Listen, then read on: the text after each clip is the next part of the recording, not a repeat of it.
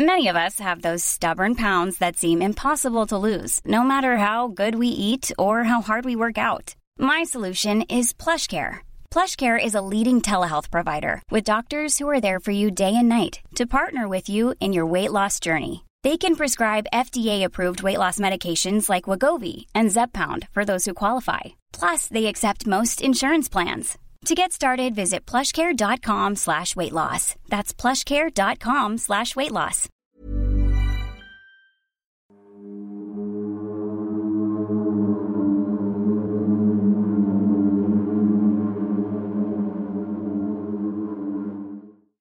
Muy buenas noches, estimados antisuscriptores. Les saludo a su amigo y anfitrión, el doctor Miguel Padilla, en esta noche llena de misterios, historias de terror y libros, acompañado, por supuesto, como cada domingo, de nuestro editor Sergio Bocanegra y al más allá de este micrófono, la brillante doctora Cass Otamendi. ¿Cómo estás, querida Cass? Ay, muy bien, Miguel. Muchas gracias por esa linda introducción. Pero antes quiero anunciar algo.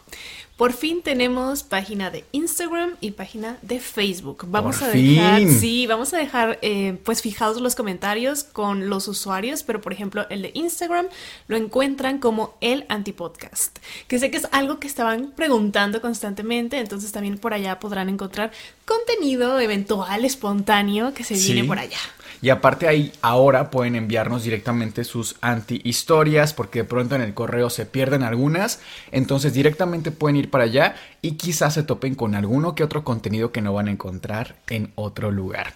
También, Cas, me gustaría abrir este programa, si te parece bien, agradeciendo a los miembros del canal. Y es que ya tenemos cuatro insignias, que eso me tiene muy contento porque están muy bonitas. Son insignias eh, fantasma, a los que tienen un mes con nosotros. Insignia calabaza, a los que tienen dos meses. A los que tienen tres meses, caldero mágico. Y a los que tienen cuatro meses o más, escoba voladora de bruja. Así que, Cas, adelante. Claudia Romero Infante, quien es miembro fantasma, muchísimas gracias por el video, nos dice. También tenemos a Cristina Cristina, ella es miembro de Escoba Mágica y dice que no le gustó el video porque le dio mucho miedo. Ah, bueno, qué bueno que no le gustó por eso. También tenemos a Pablo Gutiérrez, que es miembro Calabaza. También Sidney de León, miembro Caldero Mágico. Y Alonso Malpartida, también Caldero Mágico. Leonela Ressler, quien es miembro fantasma, dice gracias. Mimi Martínez, gracias. Ella es miembro Caldero Mágico. Y Alexa Cárdenas, quien es miembro Calabaza, y dice: Hola, me encantó el video. Deberían hacer un video que hable sobre la gente sombra. Estaría súper padre. Y si ustedes también quieren ser parte de esta misteriosa comunidad, solamente tienen que pulsar el botón de unirme que aparece debajo de este video. Cabe mencionar que creo solo aparece eh, en una computadora, no así en un celular. Y es que además de esta bonita insignia con la que los podemos identificar más fácilmente, tienen acceso directo al círculo secreto de la antibiblioteca. Ay, sí, aparte, la última lectura estuvo súper, súper interesante, estuvo bastante potente, que fue precisamente la de Jacobo Greenberg con Pachita. Estuvo de verdad muy buena, así que vayan allá para tener acceso a este contenido. Y así damos inicio, nosotros somos Sergio, Cas y Miguel, y esto es el Antipodcast. Y ustedes se preguntarán de qué va a tratar el video de hoy. Por el título, pues bueno, son varias historias. Este tipo de videos ya los hemos manejado antes, que es a base de un compendio, es decir, son historias que por sí solas quizás no lleguen a cubrir el espacio de tiempo tan largo que les gusta ver a ustedes en nuestro canal, entonces decidimos pues recopilar unas historias bastante interesantes, pero un poco cortas, pero no por eso menos interesantes. Entonces, Miguel, ¿con qué vamos a empezar el día de hoy? ¿Qué nos vas a contar? Cabe mencionar también que no son historias necesariamente paranormales, pero de verdad son increíbles. Y me gustaría abrir, Cas, con la historia de El hombre encapsulado en el tiempo. Te cuento que para esta historia nos tenemos que situar en el año 1939. La situación mundial de verdad era tensa porque estaba a punto de estallar la Segunda Gran Guerra Mundial. Los países involucrados en este conflicto, pues muy bien conocido, estaban en el ojo del huracán. Y desde luego uno de estos países era Japón. Japón decide empezar a enviar a sus tropas que pertenecían al ejército imperial japonés, porque recordemos que así se manejaba Japón como un imperio con una doctrina muy muy fuerte en la mente de cada uno de sus miembros. Bueno, Pasa el tiempo, la guerra finalmente estalla, ocurren muchísimas pérdidas, gente perdiendo la vida, cosas terribles que ya todos conocemos de la guerra. Tiempo después, ya nos situamos en el año 1945, año en que justamente termina la guerra, pero antes de eso, pues no se tenía ninguna garantía de que la guerra iba a terminar. Ya llevaba años, entonces Japón pensaba incluso que esto se iba a prolongar todavía más años por lo que sigue entrenando soldados en digamos que unas academias altamente especializadas para preparar a, los comandos y enviarlos a la guerra. Una de estas personas era Hiro Onoda. Hiro Onoda era un muchacho japonés que estaba muy bien entrenado y tenía dos órdenes estrictas. La primera era proteger los puertos, eh, obviamente para que no los utilizara el enemigo, y las pistas de aterrizaje. Y número dos, jamás, pero jamás rendirse.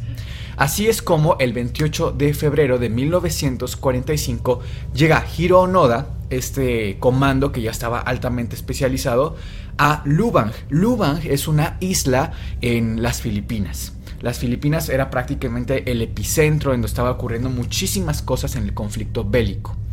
Llega, desembarca y se topa con una primera realidad y es que Hiro Onoda no tenía ningún rango importante porque claro, ya había otros soldados con mucha más experiencia, más tiempo y además recordemos que en estos momentos, mientras tú más sobrevivieras en el conflicto bélico, pues más rango podías tener, ¿no? Más jerarquía. Claro, más jerarquía, no solo por tus logros y hazañas heroicas, sino también porque claro, los otros soldados iban falleciendo, entonces había menos competencia, ciertamente.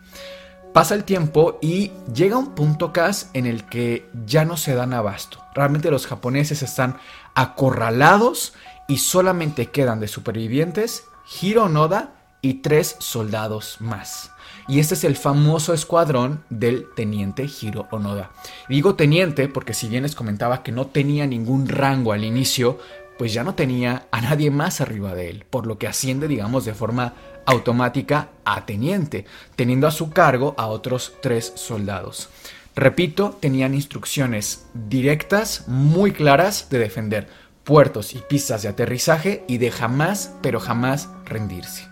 El tiempo siguió avanzando y finalmente se termina la guerra. Se anuncia que al fin todos los soldados podían regresar a casa e intentar retomar sus vidas. Por supuesto que esto era algo muy, muy complejo, no solamente porque todos los soldados venían de un momento muy traumático, sino porque además el mundo entero estaba en crisis. Económicamente era una situación realmente pavorosa. Finalmente, Cass, ya que se anuncia el fin de la guerra, bueno, al menos la paz se intentaba respirar en el aire, tanto eh, Hiro Onoda como su escuadrón completo no se enteran que la guerra había terminado. Y no se enteran porque seguían recluidos en la profundidad de la selva de Lubang y en las montañas. Se desplazaban por esta área causando mucho daño a quien quiera que se les cruzaba. ¿Por qué? Porque estaban causando guerra de guerrillas, estaban atacando a ganaderos, agricultores, civiles, cualquier persona que se eh, pusiera en su camino realmente, porque era su, su estrategia de alguna forma de tener el dominio de este territorio. Ok, resulta que esto ya era un problema. ¿Por qué? Termina la guerra, se anuncia el fin de la guerra y ellos siguen atacando. Entonces, claro, los otros países como Estados Unidos, etcétera, dicen, oye, Japón, tienes todavía soldados atacando y la guerra ya terminó. Tienes que hacer algo, te toca, te pertenecen estos miembros de tu ejército imperial japonés. Empiezan a mandar un, equipo de búsqueda que peine toda la zona, nunca los encuentran. Pasa tiempo después y llegan a imprimir una especie de carteles, de folletos, que tiene una, una inscripción obviamente en japonés, que decía, la guerra ha terminado, bajen de las montañas y ríndanse. Y los lanzan desde unas avionetas. Todo esto por parte del propio gobierno japonés, porque quería recuperar a sus soldados y bueno, finalmente no tener más conflictos. Recordemos que no terminaron en muy buena situación. lanzan los folletos esperanzados a que, claro, Hiro y compañía los vieran y bajaran de las montañas y problema arreglado. Sin embargo, sí ve Hiro Noda el, folleto, o los folletos más bien, porque lanzaron cientos y cientos de folletos y decide no rendirse. Claro, él piensa que es una estrategia del gobierno estadounidense para que finalmente bajen, se rindan y Estados Unidos ganara la guerra. Entonces, ellos no se rinden y además no olvidemos, venían formando parte del ejército imperial japonés con esta idea y esta doctrina de jamás rendirse. Llegamos a semana tras semana tras semana, no encuentran al, al equipo de Hironoda, a todo su escuadrón que si bien era un equipo pequeño, no encuentran ni rastro de ellos.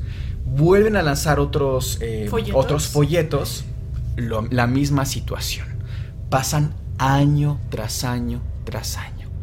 Nada más saben que el, el escuadrón de Hironoda sigue existiendo porque los lugareños reportan avistamientos y además no solo avistamientos en plan, ah, lo vimos pasar por aquí, sino un... Eh, le quitó la vida a 14 personas, ¿sabes? O sea, realmente era una violencia muy notoria, no era algo pequeño, era algo francamente notorio. Pasa el tiempo y la leyenda de Hiro Noda se convierte justo en eso, en una auténtica leyenda, un hombre que estaba encapsulado en la guerra por no saber que había terminado. Ya habían pasado 6, 7 años desde que se había terminado la guerra y ellos continuaban escondidos pensando que la Segunda Guerra Mundial seguía vigente. Pues te cuento que tenemos a un segundo personaje muy interesante para fines de esta historia. Ya había terminado la guerra cuando apenas iba naciendo un jovencito japonés de nombre Norio Suzuki. Todo esto que les cuento es 100% real, ¿eh? No crean que es leyenda ficción. urbana, ficción, no, es 100% real. Nace Norio Suzuki, insisto, ya, ya estaba establecida la leyenda de, del teniente Onoda en todo Japón como una auténtica leyenda urbana, ¿no? Entonces, este pequeño Norio Suzuki tiene una forma de ver la vida muy libre. De hecho, se piensa que era como una especie de hippie japonés. Porque en su vida la quiere dedicar a tres cosas. La primera es encontrar al teniente Onoda. Número dos, ver un panda, que era pues raro para él de ver, ¿no? Y número tres, ver, o por lo menos, vamos, tener rastro del abominable hombre de las nieves. Así, en ese orden. Él dice, ok, ya puedo viajar, ya era un hombre adulto, imagínate ya cuántos años habían pasado, te comento, casi 30 años desde la leyenda de Hiro Onoda. 30 años.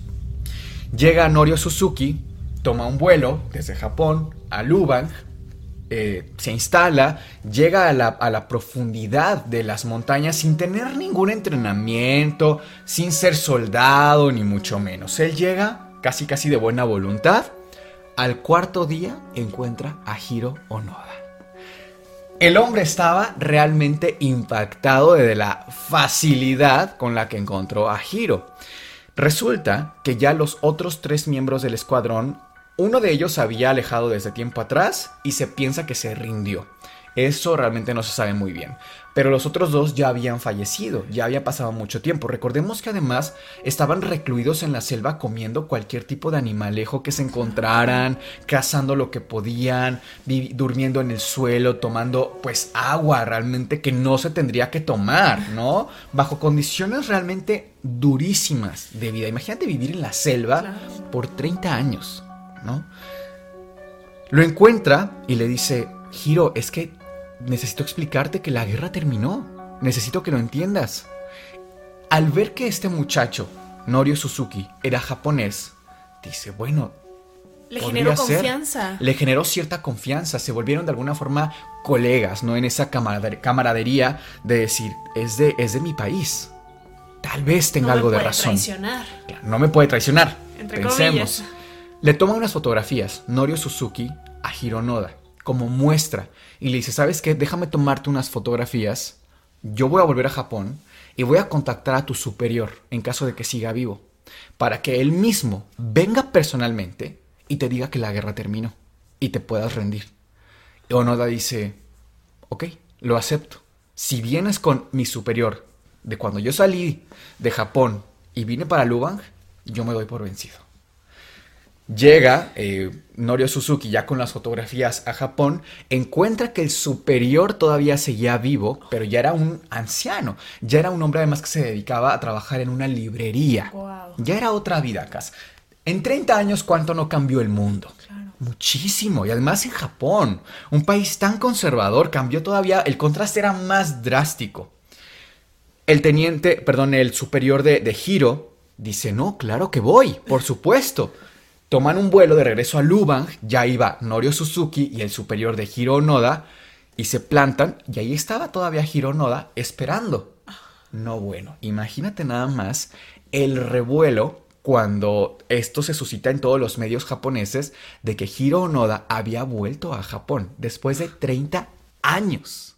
En cuanto va llegando Hiro Onoda a Japón aterrizando, pues ve todos los cambios que ha tenido su nación y se queda impactado. Literalmente, él se sintió como si hubiera estado encapsulado en el tiempo en 1945 y regresas a casi los años 80. Imagínate nada más el cambio tan brutal se volvió todavía más famoso en Japón, tan es así que de inmediato se acercaron los medios de comunicación, eh, propaganda, se acercaron eh, medios publicitarios e incluso le insistieron mucho en que sacara un libro, porque imagínate, todo mundo quería saber cómo había vivido Hiro Onoda todos estos años, por qué no se rendía y le preguntaron, ¿por qué no te rendiste? Y él dice, yo tenía que servir a mi país, yo tenía mi única mi única misión era no rendirme. Y claro, con ello mis funciones, ¿no? Proteger los puertos, las pistas de aterrizaje, pero mi función era no rendirme. Esa era mi razón para estar vivo, no rendirme. Yo no estaba ahí por mi familia, por la vida cómoda de la selva, yo estaba ahí para no rendirme. Era todo lo que tenía. Muy fuerte.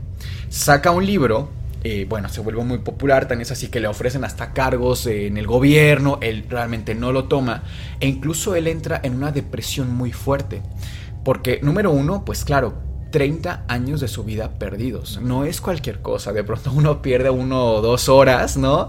Y sientes un poco raro. Imagínate 30 años. Y la razón. ¿Por qué? O sea, ¿qué, qué pasó? Japón no ganó. O sea, todo se fue al demonio finalmente. Y por último, se da cuenta de esta gran diferencia entre lo que él vivió en Japón en sus años de juventud y lo que era ahora. Ya estaba mucho más occidentalizado Japón. Incluso él eh, bueno, entendamos, insisto, porque obviamente no es políticamente correcto, ¿no? Como él veía, por ejemplo, a las mujeres, como veía eh, la libertad en muchos sentidos de la sociedad, pero no olvidemos que él estaba literalmente capsulado en el tiempo. Entonces él dice, es que este es otro mundo se deprime tanto que se va, igual que su hermano, a otro país que fue Brasil y prácticamente se recluye con una mujer, con su esposa, y se muere a los 91 años. ¿Se aisló? Totalmente. Se aisló, sí. O sea, fue increíble para él, no pudo resistir ese cambio. tan fuerte. Falleció en 2014 a la edad de 91 años. Y esa es la historia del teniente Hiro Onoda. Qué buena historia nos acabas de contar, Miguel. La historia que yo les traigo la quiero iniciar con una pregunta. ¿Tú sabías que los guerreros tlaxcaltecas pelearon contra samuráis? Los tlaxcaltecas, o sea, guerreros mexicanos. Sí. ¿Contra samuráis? Claro. ¿Cómo es eso? Bueno, hay que tener un poquito de, de, contexto. Esto sucede en los 1500. Para esta época, Europa pues ya había descubierto América y empiezan a colonizar. Es muy sabido que todas sus colonias, o la gran mayoría, fueron en América Latina. Pero en Asia también tenían colonias. Por la parte de la corona española tenía la colonia de Filipinas, también como en tu historia nos situamos en Filipinas. Específicamente en el año 1582, el eh, militar que estaba encargado, el teniente, digamos, del área de Filipinas, se entera de que viene una legión completa de huacos. Tú dirás, ¿qué son huacos? Son básicamente piratas. Y estos piratas eran delincuentes, digamos, de baja monta Y chécate que estaba bastante eh, mixto de las razas de estas personas. Eran coreanos, chinos, japoneses y se dedicaban pues a saquear. Y Filipinas, al ser un puerto, pues tenía grandes conexiones y aparte sabían perfectamente que desde Europa mandaban este armamento, carga y demás a Filipinas. Entonces era muy, muy buena estrategia llegar y robar a Filipinas. Ok. Este teniente pues se entera de esto y bastante alerta le manda una carta al rey Felipe II, que era el rey en ese entonces de España. Oye, viene una legión de huacos y esto es bastante peligroso. Se sabía que eran muy bélicos estas personas y aparte traían muy buena estrategia militar para la época, así como artillería le, manda muy preocupado esta carta y Felipe le dice, ok, vamos a ver cómo lo resolvemos. Yo puedo mandarte siete embarcaciones con guerreros, con militares, para que luchen contra estos guacos. Obviamente también envían gente de la Nueva España, que al final de cuentas pues eran carne de cañón. Le convenía que fueran mm, incluso de la Nueva España para no sacrificar a sus soldados españoles. De sangre pura. Exactamente. Y recordemos que los tlaxcaltecas son los que hacen esta unión con Hernán Cortés y por eso pueden derrotar a los mexicas y demás. Entonces sí tenían como esta credibilidad. Se les veía como guerreros bastante leales, que tenían esta lealtad hacia los españoles. Aparte, eran bastante sanguinarios, es decir, sabemos que los mexicanos del pasado traemos una historia muy fuerte respecto a estos temas. Como soldados funcionaban increíblemente bien, como aliados entonces, ¿ok? Sí. Para esto, em, también se enteran que no solamente a Filipinas van a llegar huacos, sino también van a llegar samuráis. Entonces, esto ya pone las cosas pues aún en más tensión. Ya es algo más fuerte, porque estas personas, los samuráis, literalmente eran entrenados desde niños para ser guerreros y ser bastante estrategas, es decir, no eran cualquier cosa. Tenemos las Filipinas. Y por un lado están llegando los guacos junto, es decir, eran equipo con los samuráis, estos guerreros japoneses de antaño que tienen incluso pues esta leyenda de que son sumamente bélicos, estrategas, incluso tienen estos armamentos, sus katanas. La katana, por supuesto. Que son entrenados desde niños con esta finalidad. Entonces, imagínate qué entrenamiento tienen. Es algo increíble. Si enfrentarte a ellos no era una tarea sencilla. Y por otro lado tenemos estas siete embarcaciones que vienen desde la Nueva España, encabezadas por un grupo de tlaxcaltecas que tú, uno pensaría, no tienen esta estrategia, no tienen este armamento de los samuráis y demás. Llegan y se encuentran en la isla que ellos ya tienen varios días que llegaron, los, eh, el equipo contrario, samuráis contra y los guacos. Ya tienen varios días, les quedaba pues mucho más cerca a las Filipinas y empieza la batalla. Pero fíjate que en los primeros días los samuráis pierden más o menos a 200 hombres y los tlaxcaltecas solamente a 20. Eso te habla de que sí traían buena táctica, buena táctica bélica. En determinado punto, a ambos bandos se les empieza a acabar la pólvora para sus cañones. Es así que los latinos, digamos, hacen una trinchera y desde ahí empiezan a lanzar los últimos cañones que tenían. Ya cuando se acaba la pólvora como tal, empieza el combate cuerpo a cuerpo. Que por cierto, los tlaxcaltecas desde un momento sabían que su misión era esa. Era la de combatir cuerpo a cuerpo contra los samuráis iban a ser la primera línea de combate. Y empiezan ya como tal a luchar de esta manera. Y los tlaxcaltecas son los que salen victoriosos. Más allá de lo que uno pudiera pensar, decir, bueno, los samuráis traían sus katanas y esta estrategia y entrenamiento y demás. Es que los samuráis eran conocidos como los guerreros de élite. O sea, enfrentarte a ellos era casi una sentencia directa, enfrentarte a uno. Pero un ejército de samuráis era una auténtica sentencia enorme, clarísima. Y los tlaxcaltecas pues realmente tenían una fama muy chiquita, ¿no? Muy local, vamos a decir. ¡Qué fuerte! Y es así que un grupo de latinos venció a uno de los ejércitos más poderosos que se ha conocido, que son los samuráis.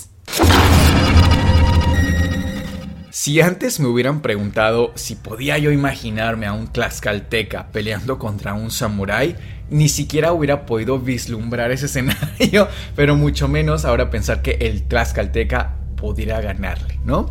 Hoy te traigo otra historia, Cas, que es una muy popular de internet, esta fotografía que muchas personas seguramente han visto recientemente porque es muy actual. Este es un caso también real, como ven la imagen de este pequeño es de una cara que va más allá del miedo.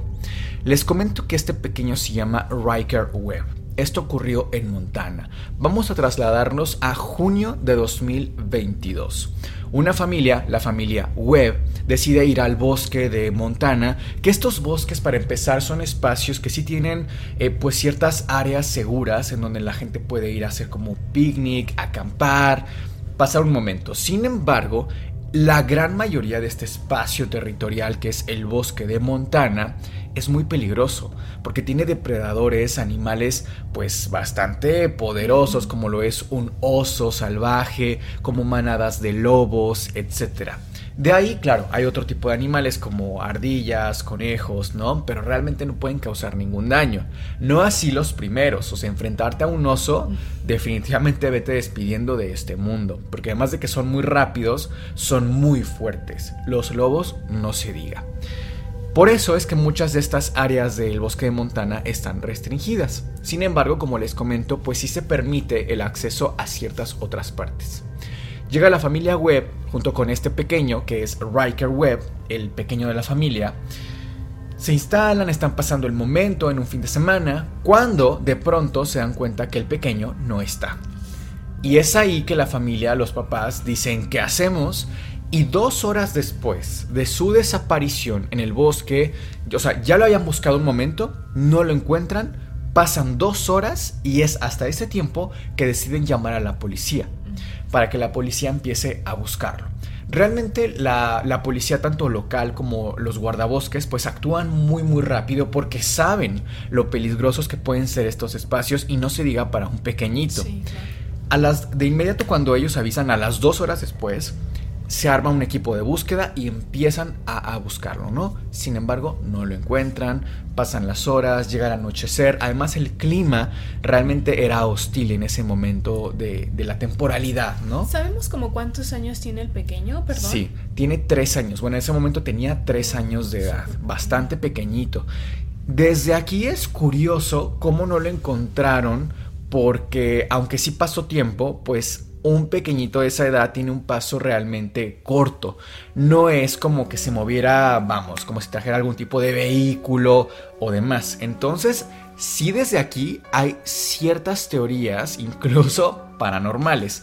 Una de ellas es que algo se llevó a, a, este pequeño, a Riker, por el tiempo, ¿no? Porque no lo encontraron de forma tan inmediata.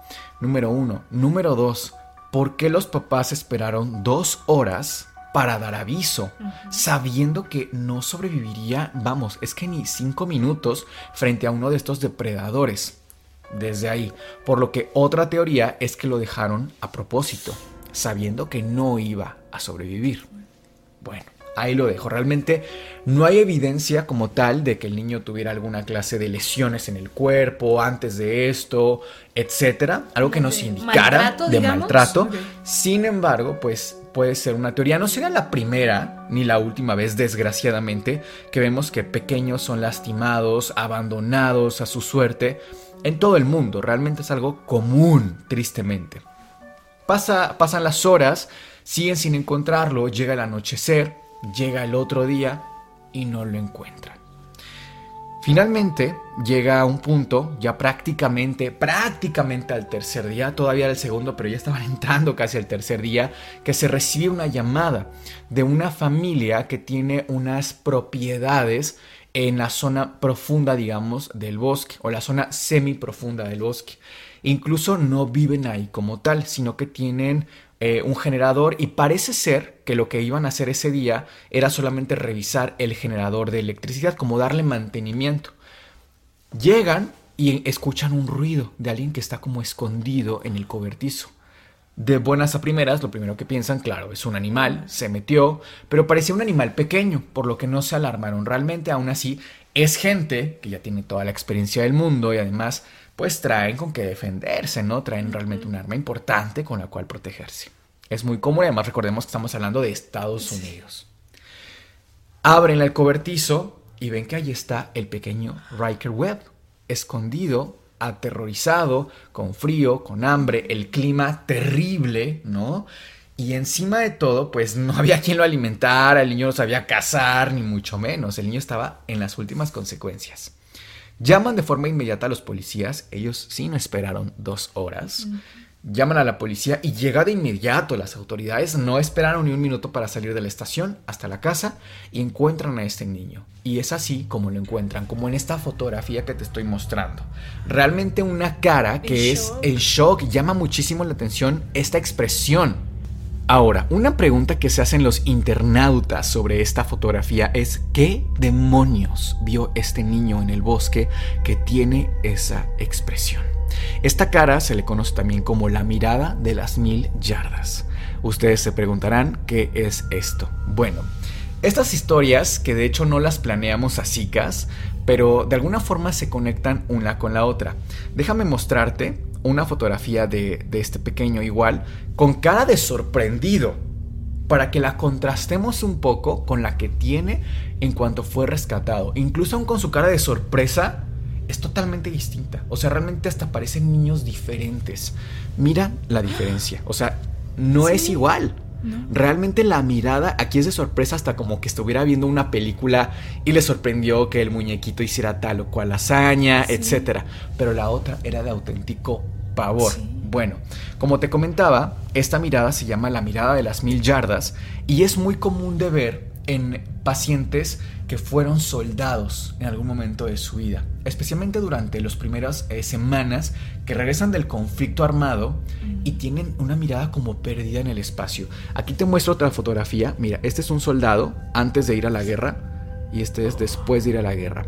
Vean ustedes la mirada, cómo cambia, como si hubiera realmente estado recordando estos momentos tan traumáticos. Y es que justo el trastorno de, de estrés postraumático tiene en su, en su haber eh, sindromático, en su diagnóstico sindromático, esta eh, capacidad o esta situación de estar recordando constantemente eso que les aterrorizó. O sea, los acompaña todo el tiempo como un pensamiento intrusivo, en pesadillas, estando en vigilia.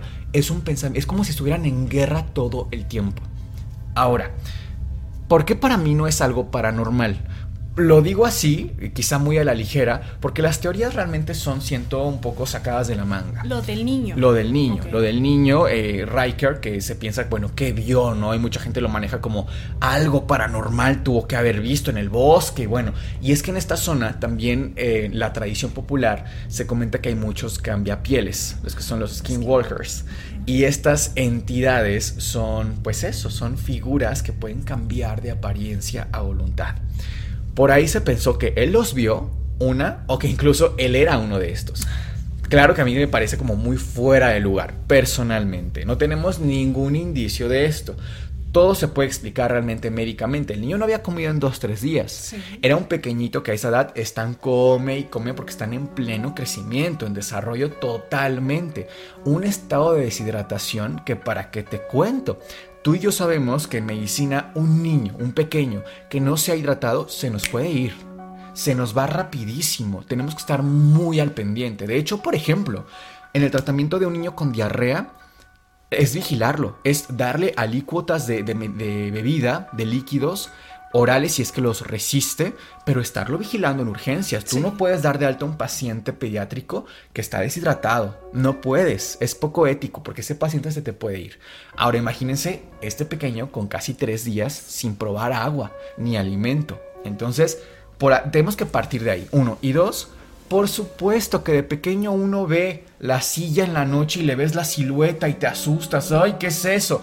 Ahora imagínate tres años de edad en el bosque. Sí. Tú solo, sin saber si vas a regresar a casa. ¿Dónde está mi mamá? ¿Dónde está Sin mi papá? entender nada. Claro, por supuesto que es traumático. Lo que pasa es que si nos pasa a un adulto eso, pues claro que no la vamos a pasar muy bien, pero realmente no es tan traumático como para un pequeñito de esa edad. Entonces, y además tenemos este contexto de la mirada de las mil yardas, que es bastante común. Les vamos a pasar aquí algunas fotografías de otros casos, porque realmente puede ser impactante incluso ver a un soldado regresar de la guerra. Antes y el después. El antes y el después. O sea, realmente lo que se vive ahí es otra historia. ¿Y tenemos alguna actualización del caso? ¿Qué le pasó a Riker después de esto? En cuanto fue rescatado, obviamente fue trasladado, me parece que al centro médico de Pix, eh, que es una zona muy muy cercana, y pues se le dio atención médica de inmediato y después se les entregó a sus papás. Ahora, aquí también cabe mencionar que la investigación circula no solo en, en torno a si es un cambiapieles o no, sino en torno a por qué demonios nadie estaba vigilando a un pequeño de esa edad en el bosque de Montana. Sí, qué, qué negligencia. Claro, totalmente. ¿Y por qué esperaron dos horas para atender y dar un llamado a las autoridades? Realmente en eso está girando la investigación actualmente. No tenemos ningún registro porque ya no se ha hecho público, sino que lo que llamó la atención es esta fotografía, ¿no? De forma inmediata. Pero dato curioso, el hermano mayor de, de Riker Webb abrió una cuenta en redes sociales y ha mostrado algunos videos de Riker y pues el niño se ve bien, la verdad, se ve que está disfrutando, está Qué viendo bueno. las caricaturas y te se ve totalmente recuperado. Él dice que sí se acuerda de, de lo que pasó, pero no se acuerda de si vio algo no, más bien se acuerda de cuando llegó al cobertizo y escucha que alguien estaba llegando. O sea, yo creo que de alguna forma, pues sí fue tan traumático que lo tiene Lo bloqueado, ¿no? Todo, a lo mejor las sombras que vio de los árboles, el viento. Los animales. Claro, los animales. O sea, solo Dios los sustos que el pobrecito se llevó. Qué fuerte caso, Miguel. Pues la foto de este pequeñito, de Riker, yo ya la había visto porque se hizo bastante viral, como Sí. bien dijiste. Pero no conocía el trasfondo, entonces qué fuerte. De hecho, me recuerda a otra foto de otra pequeñita de Azerbaiyán. Ah, de Totu. Sí, es una pequeñita de, de esta zona que comentas. Y, les vamos a poner la fotografía por aquí para que la, la vean y realmente noten esta mirada. Esta mirada además no solo es común, como decía yo, en los soldados que regresan del conflicto armado, sino también en los pequeños que en algún momento pasaron por situaciones muy complejas intrafamiliares. Por ejemplo, Totu, porque conocemos mucho su historia de ella, porque la casa hogar en la que está tiene pues redes sociales y de pronto da actualizaciones y hace campañas y demás. Pero algo que yo noté para que se den una idea de lo traumático que fue estar en la vida de Totu en este momento, es que le faltan pedazos de cabello. Nada más ahí lo dejo a su imaginación. Para la siguiente historia les pregunto, ¿ustedes se imaginan el hecho de bailar por horas, incluso meses o hasta un año completo sin parar, descoordinadamente, involuntariamente, incluso ya clamar de dolor y no poder dejar de bailar? Esto sucedió, es real. A esto se le conoce como la danza de San Vito. La primer- el primer registro que se tiene ocurre en el año 1021, en una comunidad en Alemania. Un cúmulo de personas comenzaron a bailar descontroladamente y sin ninguna razón aparente. Es decir, no estaban celebrando alguna festividad, alguna fiesta, para nada. Nada que justificara que estuvieran bailando. Exacto. Y de repente, un cúmulo de gente afuera de la iglesia comienza a hacer esto. Tan es así que el sacerdote sale y los maldice. Y no dejaron de danzar por un año entero, Miguel. Ya tenían los brazos dislocados, eh, los pies sangrando y no podían y no podían dejar de danzar. ¡Wow! Y así ocurrieron varias oleadas a lo largo de esto, sobre todo ocurrió en la Edad Media. Otra de la cual se tiene registro muy importante ocur- ocurre en el 1500 más o menos. En esto sucedió en Francia, incluso Paracelso lo documenta. De la nada una mujer empieza a danzar en la calle, sin razón aparente. Y se le empiezan a sumar y a sumar y a sumar más personas y todo el tiempo se estaban integrando. Esto ocurrió durante meses. no sabían cómo pararlos, incluso les ponen en esta lógica, dicen, bueno, si están danzando sin música, probablemente si les ponemos música, dejen de danzar. Ok. Y no funcionó. A esto, como les decía, se le conoce como la danza de San Vito. Y nos vamos a remontar al año 303, específicamente en Italia, en Sicilia. Vito era un niño de entre 7 y 11 años. Ahí la historia difiere un poco. Esto ocurre en el 303, entonces obviamente hay varios registros, unos se inclinan más por una edad, otros por otra. Era un niño acaudalado de Sicilia y su familia practicaba la fe cristiana. En esa época eran perseguidos los cristianos por el imperio romano y llegan a Vito y ¿qué crees que le pasa? Lo ponen en un caldero con aceite hirviendo y lo ponen ahí adentro. Como parte de la persecución cristiana. Claro, sí. Y lo prácticamente lo queman vivo. Pero aquí viene la parte que se hace leyenda. De hecho, Vito es un mártir hoy a la fecha. Sí, claro. Él empieza a convulsionar. Existen dos versiones. Una que es la más, digamos, lógica, que al ser estándose quemando, pues empieza a convulsionar y demás. Y la otra dice que sale del caldero en llamas y empieza a bailar. Es así que se le conoce como el patrón de los danzarines. Wow. Y en la Edad Media se le invocaba, se le rezaba, pues para que las personas que tenían convulsiones y epilepsia se curaran. Recordemos que pues eran los 1400, 1500, no había médicos, no estaba esto pues bien estudiado, entonces El concepto del foco epiléptico, no, no para nada. ni de chiste, entonces estaba muy eh, ligado a la religión, entonces le rezaban a San Vito al ser el patrón o el dueño de, de cómo ayudar a las convulsiones. Por eso es que a todos estos eventos de gente danzando incluso por un año entero, insisto, clamando dolor, piedad, ellos no querían estarlo haciendo, pero no podían parar. Por eso se les conoce como la danza de San Vito. Existen varias teorías para explicar esto. A la fecha, los científicos no se ponen de acuerdo en una sola. La primera comienza con una intoxicación con sustancias psicotrópicas. A ver, que no es como lo conocemos hoy en día, por supuesto, sino que fue algo totalmente involuntario. Es decir, el centeno es eh, un grano que se ocupa sobre todo en Europa tan común como lo es en México, por ejemplo, El el, maíz. Entonces ellos lo ocupan para hacer pan y demás. Al centeno le puede salir un hongo y que este hongo eh, se ocupa para sacar ciertas sustancias que pueden afectar el cerebro. Incluso si hay registros de que hubo intoxicaciones por este honguito que salía en el centeno previamente. Es así que ellos explican que quizás alguna cosecha de centeno de la época eh, pues intoxicó a todas estas personas.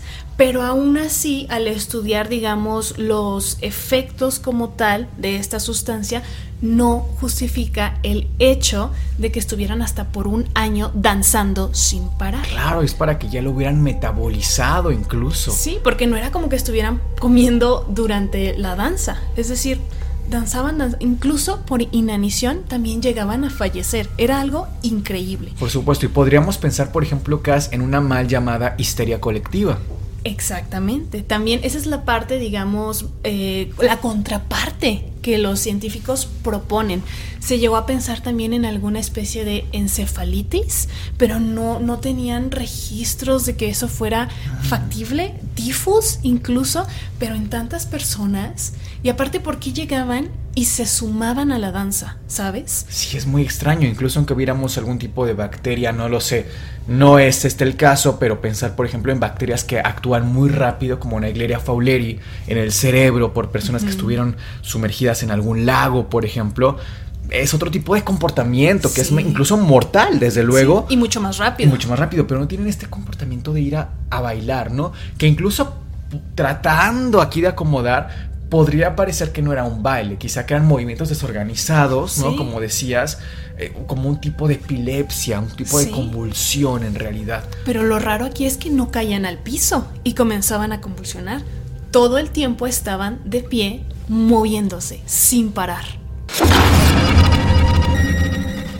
Si te soy sincero, Cas, a mí me encantaría en algún momento hacer un episodio aquí en el Antipodcast sobre este tipo de comportamientos tan erráticos, tan extraños que de pronto grupos grandes de personas tienen, porque no es un caso aislado, una señora que se puso a bailar afuera del templo solamente, sino que vemos, y esto no solamente ocurre aquí, este caso de estas eh, personas que no podían levantarse del piso, que solamente se permanecían sentadas por horas y horas y horas, que sentían debilidad en las piernas, no tenían intoxicación, no había ningún tema psicológico realmente. ¿Qué pasa en estas historias? Me encantaría hacer un episodio, nos, por favor, si les interesa, déjenos saber en los comentarios. ¿Y Cas, algo más que te gustaría agregar antes de despedirnos? Sí, claro, por favor recuerden ir a seguir la página en Facebook de El Antipodcast, así como la cuenta de Instagram, que también la van a encontrar como El Antipodcast.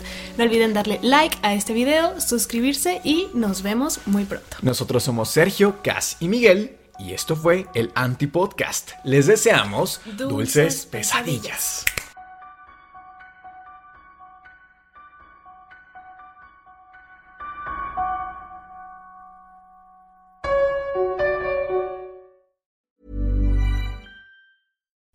You like to look five years younger? In a clinical study, people that had volume added with Juvederm Voluma XC in the cheeks perceived themselves as looking five years younger at six months after treatment. Look younger, feel like you. Add volume for lift and contour in the cheeks with Juvederm Voluma XC. Reverse signs of aging by adding volume to smooth laugh lines with Juvederm Volure XC. For important safety information and to find a licensed specialist, visit juvederm.com. That's J U V E D E R M.com. Not for people with severe allergic reactions, allergies to lidocaine, or the proteins used in Juvederm. Common side effects include injection site redness, swelling, pain, tenderness, firmness, lumps, bumps, bruising, discoloration, or itching. There's a risk of unintentional injection into a blood vessel, which can cause vision abnormalities, blindness, stroke, temporary scabs, or scarring. Talk to a licensed specialist to find out if it's right for you.